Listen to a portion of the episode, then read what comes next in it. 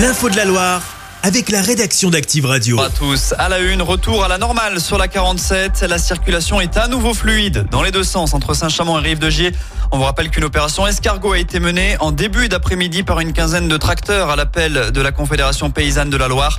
L'autoroute a notamment été coupée à la circulation de longues heures dans le sens Rhône-Loire. Le Premier ministre Gabriel Attal vient de prendre la parole. Il va dévoiler des mesures pour répondre à la crise du monde agricole et évoque en préambule un effort inédit du gouvernement.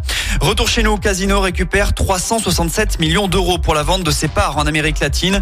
Dans un communiqué, le groupe stéphanois annonce avoir cédé sa participation dans l'enseigne Exito. Cette dernière est présente en Colombie, en Uruguay et en Argentine.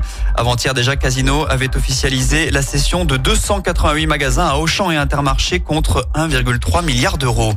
L'épidémie de grippe s'intensifie en France avec une hausse exponentielle des passages à l'hôpital ces derniers jours. L'ensemble des régions sont en phase épidémique et selon les données de Santé publique France, pour 10 000 passages aux urgences dans la Loire, 243 étaient en lien avec la grippe, soit une hausse de 26% en une semaine. Une stéphanoise lance le premier Waze du ski et ça démarre tout chousse. Tendez bien l'oreille si vous êtes sur la route pour rejoindre les stations. L'application Skiff pourrait vous être utile ce week-end. Elle a été lancée mi-décembre entre carte 3D et code classique du GPS pour connaître par exemple le temps d'attente aux remontées mécaniques. Elle séduit les skieurs français et même au-delà. La fondatrice, Léa Lépinoncelli, originaire de Saint-Etienne, envisage déjà d'exporter Skiff à l'international. On l'écoute. Pour l'international, ce sera l'hiver prochain. On vise plutôt euh, bah, d'y être en décembre 2024. On a ciblé États-Unis, Japon, Canada. On a déjà des stations au Québec qui nous ont euh, demandé si elles pouvaient être onboardées cette année. Donc là, on pourra pas. On va plutôt euh, focaliser sur la France. Euh, on a eu une demande d'une station en Argentine. Donc vraiment, on a fait tout un travail aussi de dépôt de marque et un travail juridique pour justement être présent et pouvoir partir partout dans le monde.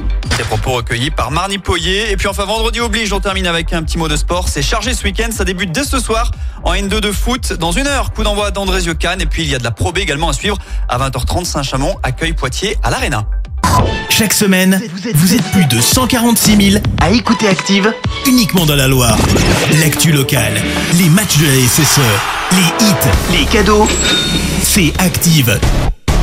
Source Médiamétrie, IR local, habitude d'écoute en audience semaine dans la Loire des 13 ans et plus, de septembre 2021 à juin 2023.